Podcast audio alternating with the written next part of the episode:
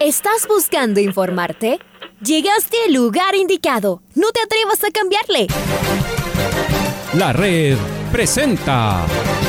Ponte al día.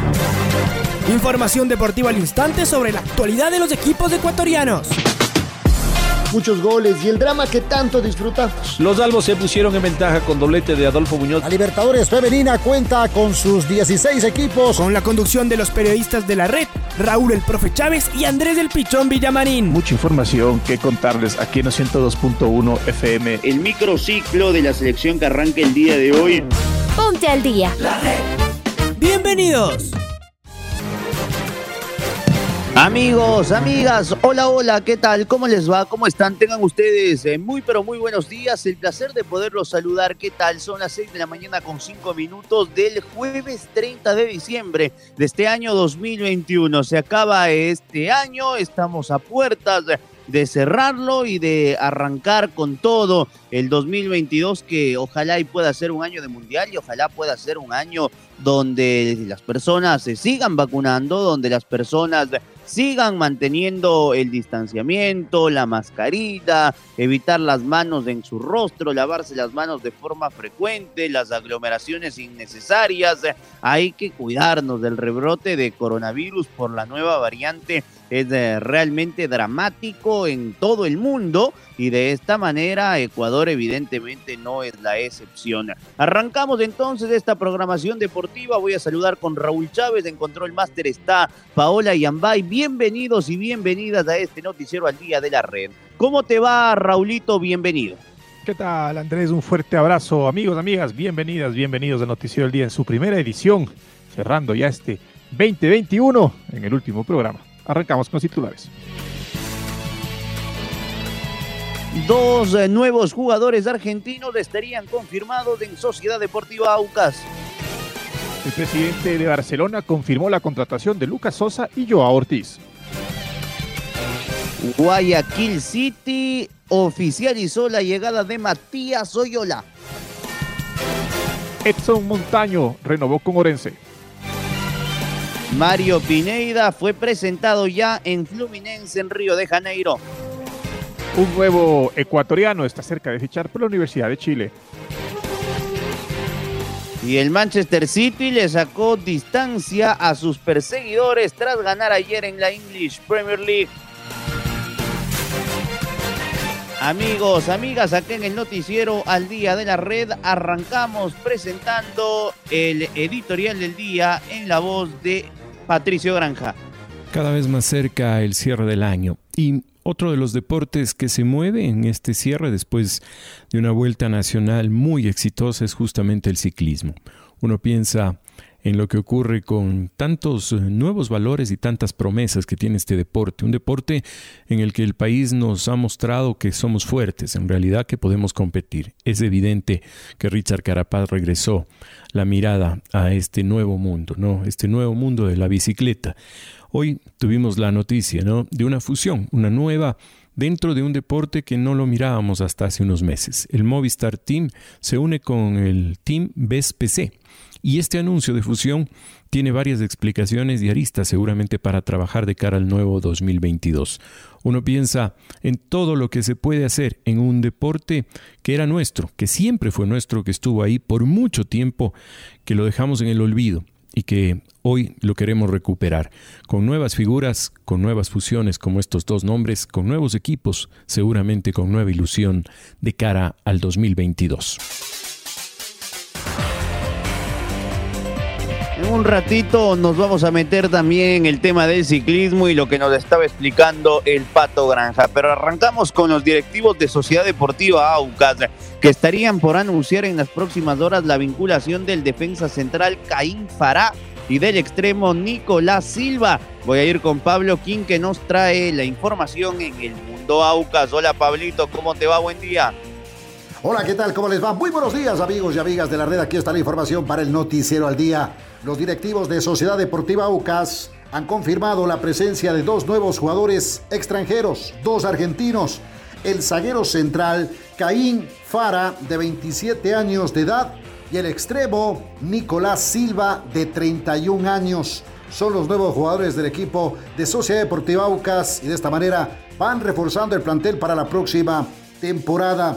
Jugadores importantes, Fara viene de jugar este 2021 en el Tigre que ascendió a la Liga Profesional Primera División de Argentina al vencer en la final a Barracas, registrando cinco partidos disputados. Mientras que Silva jugó 30 encuentros con Huracán en primera aportando un gol y una asistencia. Estos dos jugadores prácticamente estarían pues sumándose a la lista que ya confirmó también la dirigencia del equipo oriental como refuerzos para la próxima temporada. Ricardo Adela Haitiano, Marcos Mejía, Jordan Moore, Joao Paredes, el delantero el 9, Diego Armas, Luis Romero, el mariscal que vuelve al equipo de Sociedad Deportiva Aucas, Daniel Segura, de Nilson Bolaños. Al momento son 10 jugadores que ha contratado el equipo oriental para la próxima temporada, el próximo campeonato, y están buscando un número 5, un volante de cobertura de contención para reforzar esa zona de la cancha que ha sido también el talón de Aquiles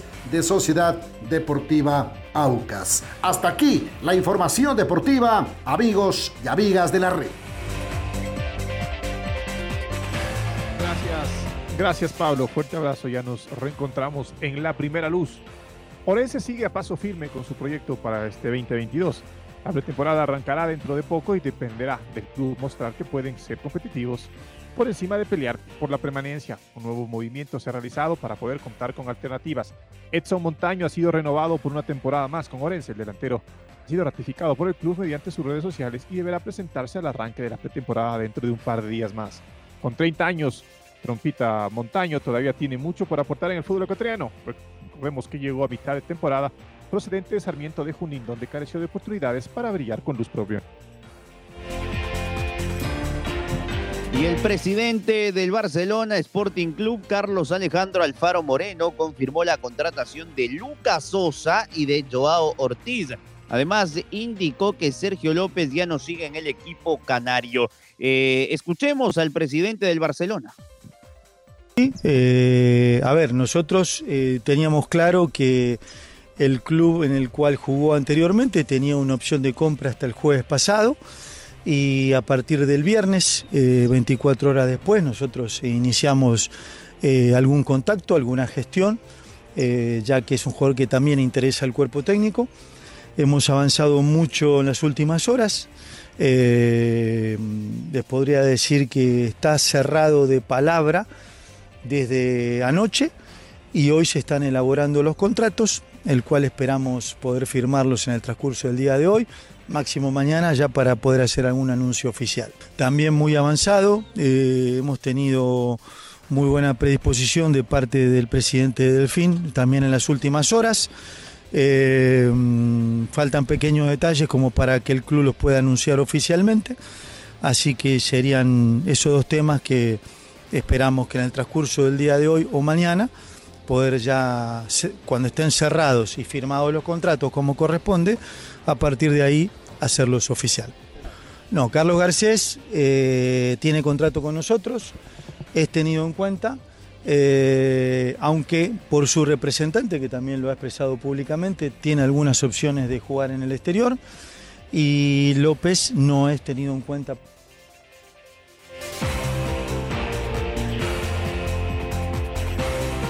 El volante argentino ecuatoriano Matías Doyola tiene su carrera y en el 2022 jugará en Guayaquil City. El Pony deja Barcelona. En el equipo Toledo jugó 13 temporadas y fue campeón en tres ocasiones. Estamos con Freddy Pasquel, quien va a ampliar el informe. Freddy, buen día, ¿cómo estás? Hola, ¿qué tal compañeros? Muy buenos días a nuestros amigos, amigas oyentes de la red. En el caso de unos jugadores que cambia de camiseta, es el Pony Matías Oyola que deja las filas de Barcelona donde estuvo por 13 temporadas, eh, además convirtiéndose en uno de los nuevos eh, referentes en esta última década, uno de los jugadores más eh, queridos de la afición torera. fue campeón además en tres ocasiones, en los años 2012, 2016 y 2020 el argentino ecuatoriano que se suma a las filas del equipo del Guayaquil City para la temporada 2022, así lo da a conocer las redes oficiales del club. Bienvenido a tu casa, a tu nueva casa, dice el tweet. Matías, estamos ansiosos por contar con tu jerarquía en el campo de juego. Matías Oyola tiene 39 años, mide 1 metro 67 centímetros. Entre sus eh, clubes como trayectoria tiene al Colón, al Club Atlético Independiente, eh, también pasó por River Plate, eh, fue formado allí. Matías Oyola y claro, se ha quedado ya bastantes años, bastante tiempo en el fútbol ecuatoriano con la camiseta de Barcelona. Así esa es la nueva incorporación del equipo ciudadano para la temporada 2022. Esta es la información entonces, compañeros. Vuelvo con ustedes a este estudios. Abrazo grande, mi estimado Freddy. Vamos ahora con eh, Santiago Escobar, que revolucionará el mercado con la incorporación de algunos jugadores que conoció en el fútbol ecuatoriano. Al fútbol chileno está cerca de llegar el actual hombre de Godoy Cruz, ex dirigido por Escobar en la Católica, Jason Chalá. Entrevistado por el canal del fútbol, Jason Chalá adelantó que es cuestión de paciencia para que pueda darse su fichaje con la U de Chile. Están en negociaciones de club a club. Es un día muy importante porque se va a decidir absolutamente todo. Hablé con el presidente y está muy abierto para una negociación, sea de préstamo o de compra. El mediocampista reconoció que su vínculo sería por una temporada con opción de compra. Si permanece el Sachi, que sea por el tiempo que sea, me parece que hablé además con Luis Amarita y me dijo que también estaba en negociaciones. Nos va a llevar a grandes cosas. Ojalá que se pueda dar falta definir nada más que un par de detalles. Jason Chalá está muy pero muy cerquita de jugar en el fútbol de Chile en la universidad de aquel país.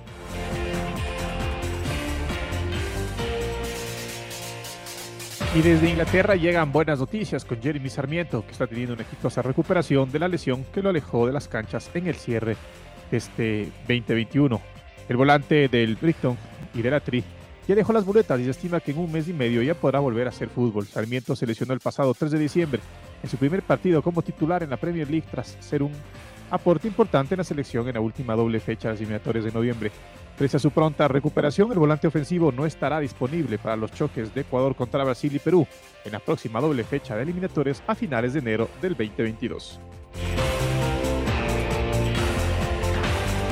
A propósito de Sarmiento, ayer su equipo, el Brighton, cayó frente o empató al último minuto frente al Chelsea. ¿eh? Un gran partido. Ya más adelante estaremos con actualidad del fútbol internacional. Vamos con Mario Pineida, el exjugador del Barcelona, fue presentado en su nuevo club. Se trata del Fluminense de Río de Janeiro. El jugador pasó los chequeos médicos sin problemas y firmó su contrato. En sus primeras eh, palabras, el pitbull ecuatoriano manifestó que tiene muchas ansias de jugar y ganar muchos títulos con la escuadra carioca. Lo escuchamos al lateral zurdo.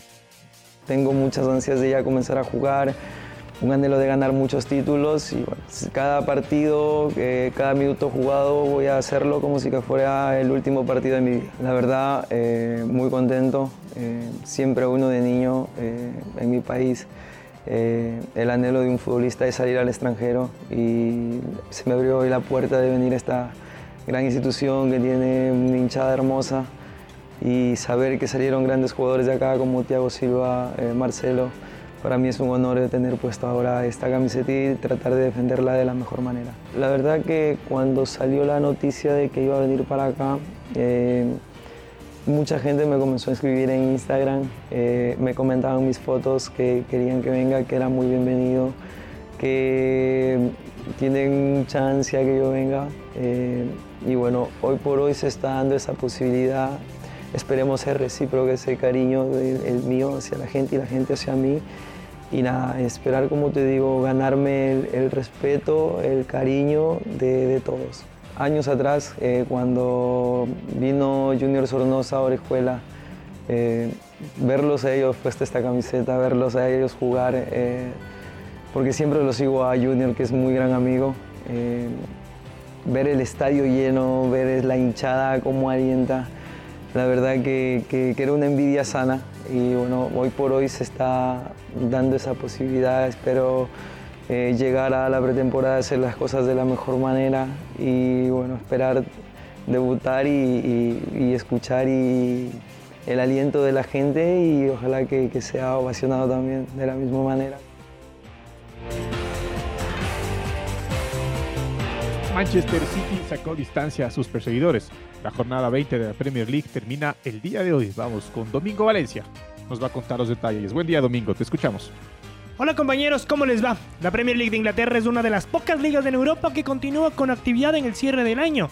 Estos días se está disputando la vigésima fecha, que hoy culminará con el partido entre el Manchester United y el Burnley que comenzará a las 15 horas con 15 en Old Trafford, hora de Ecuador. Se aplazó el encuentro entre el Everton y el Newcastle que también estaba programado para hoy. En la jornada del miércoles el Manchester City logró sacar ventaja con sus principales perseguidores, el Chelsea y el Liverpool, y es el único líder del torneo. El equipo de Pep Guardiola se impuso 1 a 0 en su visita al Brentford con un gol de Phil Foden y sumó 50 puntos tras 20 juegos. El Chelsea ganaba 1 a 0 con un gol de Romelu Lukaku, pero Danny Welbeck empató el juego a los 47 del segundo tiempo para el Brighton. Mientras que Liverpool no tuvo un buen partido en su visita al King Power Stadium y cayó 1 a 0 ante Leicester con un tanto de Ademola Lookman. Con estos resultados, el Chelsea quedó a 8 puntos con 42 y el Liverpool a 9 con 41 unidades. El equipo de Anfield tiene un partido menos que los dos rivales. La actividad continuará este sábado a las 7 horas con 30 con el Arsenal Manchester City.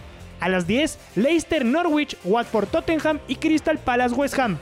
El domingo se jugarán 5 partidos más y el encuentro más atractivo será el que disputen Chelsea y Liverpool en Londres a las 11 horas con 30 hora de Ecuador. Informó para el Noticiero al Día Domingo Valencia. Compañeros, volvemos con ustedes de Estudios Centrales. Abrazo grande, Domi. Cambiamos de tema. La luchadora ecuatoriana Luisa Valverde cerrará este 2021 en el quinto lugar del ranking mundial en su categoría, 53 kilogramos en el programa Jornadas Deportivas. Conversamos con la deportista ecuatoriana que, entre otros logros, recibió un diploma olímpico en Tokio 2020 más uno. La escuchamos. Lo más relevante para mí en este, en este año ha sido el diploma olímpico pero más que todo ver que dos años seguidos soy la única deportista, en este caso sería ya el tercer año, eh, la única deportista manteniéndome en el ranking mundial en toda la historia de, nuestro deporte y haber ahora culminado el año en quinta, entre, imagínense, entre que se eligen las 20 mejores y ser la quinta de, las 20 mejores a nivel mundial, para mí es un excelente resultado y eso me motiva para seguir este eh, en pie de esto, de seguir luchando para poder llegar bien a París.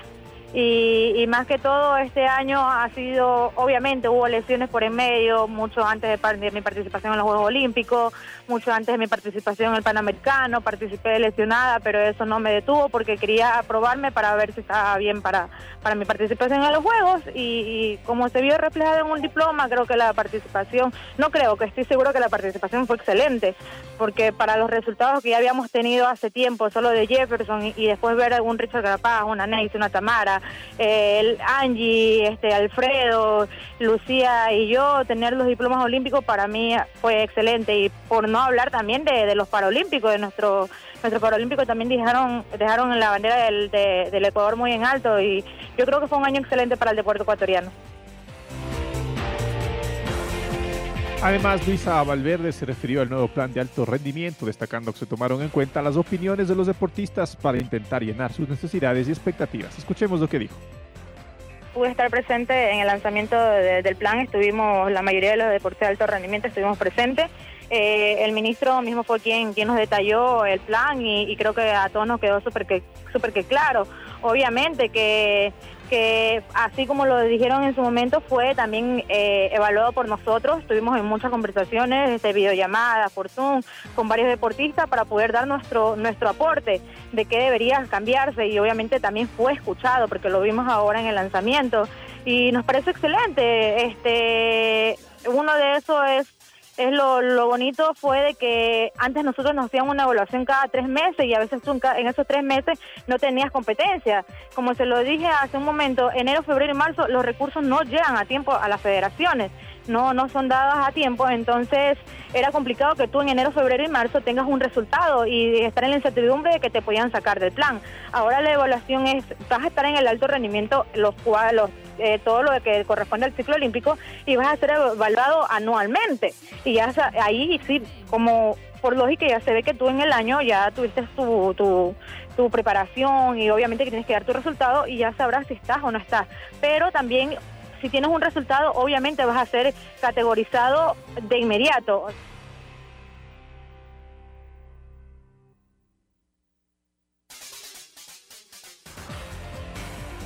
Muy bien, ahora sí retomamos el tema del ciclismo porque el Team Best PC y el Movistar Team anunciaron su fusión para el 2022 con el objetivo de brindar a nivel internacional acogiéndose a la categoría del Team Continental que previamente tenía el Best PC. El director deportivo Juan Andrade nos contó detalles de este convenio, así que procedemos a escuchar.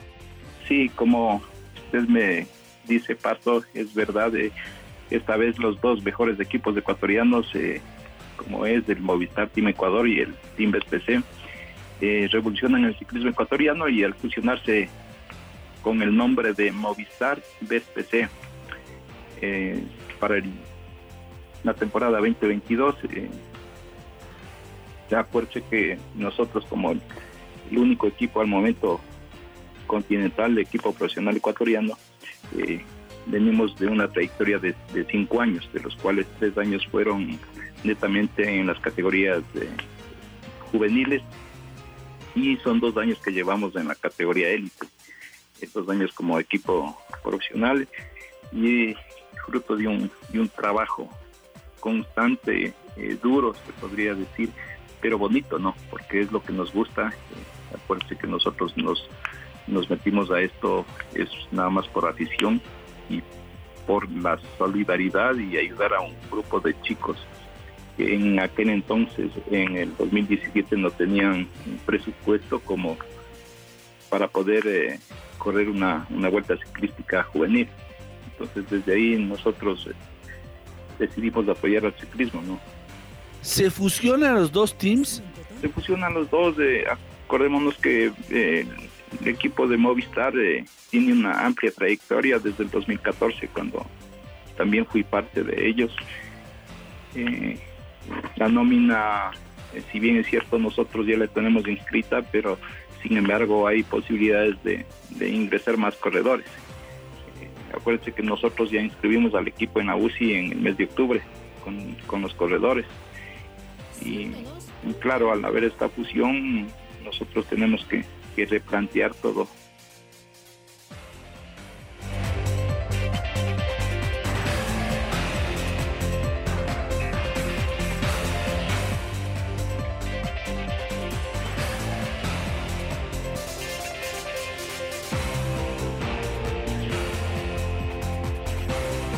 Presentamos el gol del recuerdo.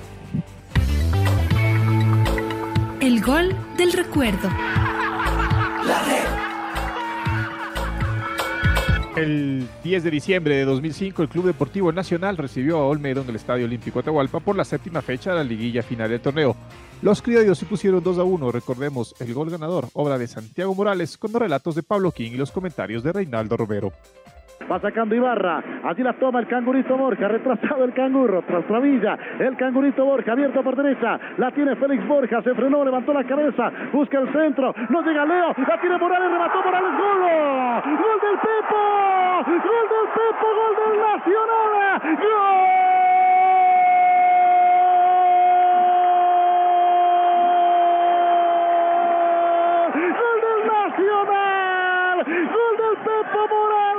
El Pepo Morales solo por la izquierda.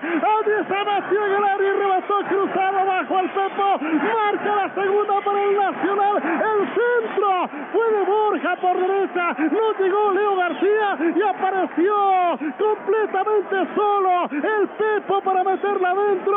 Marcando el segundo gol para el equipo criollo. A los 42 minutos del segundo tiempo. El Pepo Morales. Morales el Santi Morales marca la segunda para el equipo criollo. Pero tenía que ser Santiago Morales, ¿quién más si no solo él?